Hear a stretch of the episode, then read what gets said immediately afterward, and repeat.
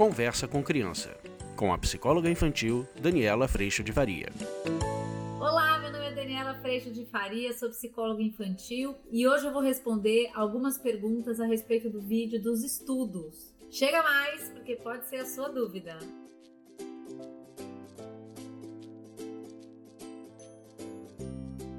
Eu vou hoje começar a ler algumas perguntas para que a gente possa deixar cada vez mais a nossa relação ainda mais próxima. Mas eu tenho que te dizer que se você quiser realmente que a gente se encontre, que a gente tire dúvidas ao vivo, que a gente cuide do detalhe da tua vida, existe um espaço disponível para isso que é exatamente o curso online. A gente se encontra grupo de pais três vezes por semana, por uma hora e meia cada encontro, e a gente encontra um grupo de profissionais que trabalham com crianças, que são educadores, professores, orientadores de escola, duas vezes por semana também com uma hora e meia de duração. Nesses encontros, o que acontece é que todas essas perguntas e todos esses exemplos que nós vivemos todos os dias das nossas vidas são compartilhados e a gente tem uma grande reflexão e todos nós juntos aprendemos, desenvolvemos novos recursos, choramos, nos emocionamos muito com esse lugar, esse espaço incrível de sustentação que se transformou o curso online.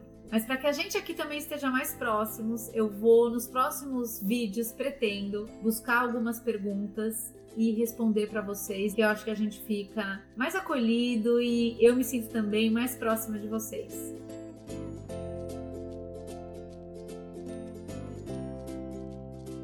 Primeira pergunta, quem mandou foi o Mundo do Rafael, aqui no vídeo, a melhor forma de estudar com seu filho. E a pergunta é a seguinte: gostaria de saber se meu filho pode estudar sozinho, mesmo estando no terceiro ano do fundamental. Ele tem oito anos e estou nesta de garantidora. Eu devo estar do lado dele ou só no final? Imagine o seguinte: a gente está construindo uma postura. Quando a gente está construindo um processo, se a gente não tiver ou indo para algum lugar, né? Imagina que a postura seja a consequência dessa construção. Se a gente estiver nesse sentido na garantia de resultado, por exemplo, a gente pode fragilizar as crianças, como eu disse para vocês no vídeo. E eles não se colocam como responsáveis tanto pela ação deles como conectados a consequência que eles vão viver. Então, a construção desse processo, algumas pessoas também mandaram perguntas a respeito, mas ele é tão pequeno, será que ele dá conta disso? Uma das coisas mais bonitas que a gente pode perceber é que o dar conta é uma construção. E se a gente puder acompanhar nossos filhos ou convidá-los para esta construção, em algum momento, esse processo que agora no começo eu até interfiro porque ele não dá conta, em algum momento ele vai conseguir, dentro de uma organização que foi construída como? Com desorganização foi construída com conseguir, com não conseguir, com viver a experiência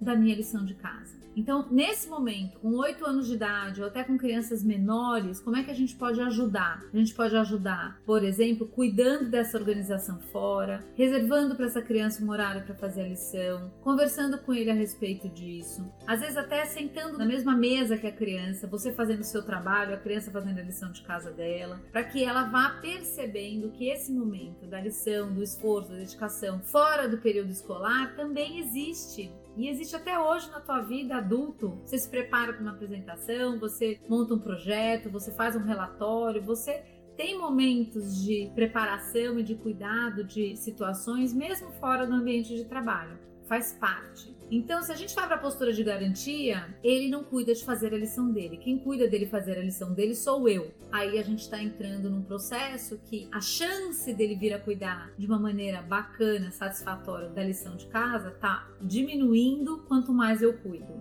Então isso quer dizer que a gente se descuida, que a gente não tá nem aí, faça sua lição do jeito que você quiser, não faça, não. Quer dizer que a gente vai construindo com essa criança o como que você fica confortável em fazer, convidando essa criança para fazer o melhor possível, para que essa criança não se livre da lição e ela possa sim construir uma casa de tijolo nesse processo. Mas até a percepção clara disso, o que acontece é que sim, vai sair umas casinhas de palha, ela vai se desconectar, ela vai viver a experiência de não entregar, ela vai viver a experiência de não ter dado certo. E num primeiro momento, nós pais estamos querendo simplesmente evitar esse desconforto. Mas é no desconforto, nas pequenas situações que o aprendizado pode acontecer. Porque na experiência de eu chegar na escola sem lição de casa e me sentir desconfortável com isso, eu começo a cuidar de sempre fazer minha lição de casa no desconforto da professora não entender o que está escrito, que minha letra está um garrancho, eu começo a ter cuidado de como é que eu faço a minha lição. Então a gente pode sim ajudar as crianças, ajudando a organizar o tempo disso, ajudando as crianças com perguntas principalmente a respeito: você está fazendo o seu melhor? Você está se livrando? Como é que está sendo essa entrega aí do que você está fazendo? Você fez o melhor possível? E aí poder acolher as crianças numa experiência ruim, por exemplo, caso uma lição faltou, é às vezes é ruim mesmo. Mas o que, que você vai fazer a respeito disso? E ir dando exatamente suporte para que na experiência, seja ela boa ou ruim, a criança tire o seu aprendizado.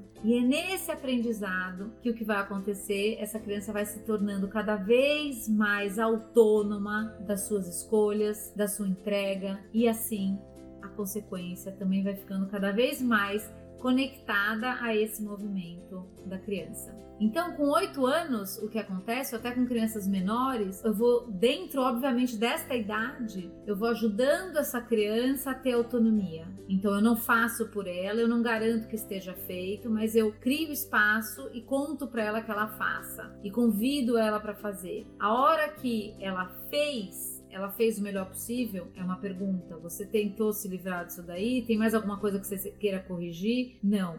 Deixa ir para a escola, deixa viver a experiência, porque é na experiência que o maior aprendizado acontece. Às vezes a gente tem a sensação de que a gente vai falar, falar, falar, falar, falar, e eles vão fazer o que a gente quer, ou vão fazer o que é certo no primeiro momento, porque a gente está falando. Mas é nessa experiência pequena, na pequena frustração, na pequena sensação de, putz, eu queria ter feito diferente, que a chance de fazer diferente está aí dentro do coração. E aí a gente pode compartilhar com as crianças esses momentos também que nós vivemos. Você sempre faz tudo do melhor jeito, você sempre consegue tudo, o resultado sempre é ótimo, você está sempre super organizado, fazendo tudo na hora que deve ser? Não. Então a gente vai também trabalhando com as crianças o quanto a gente também tem preguiça, o quanto é ruim mesmo e assim por diante.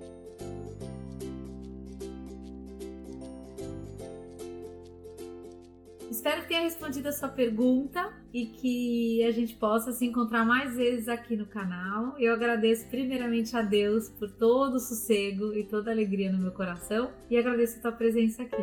Tchau! Você acabou de ouvir Conversa com Criança, com a psicóloga infantil Daniela Freixo de Faria. Mande seu e-mail para conversa@danielafaria.com.br.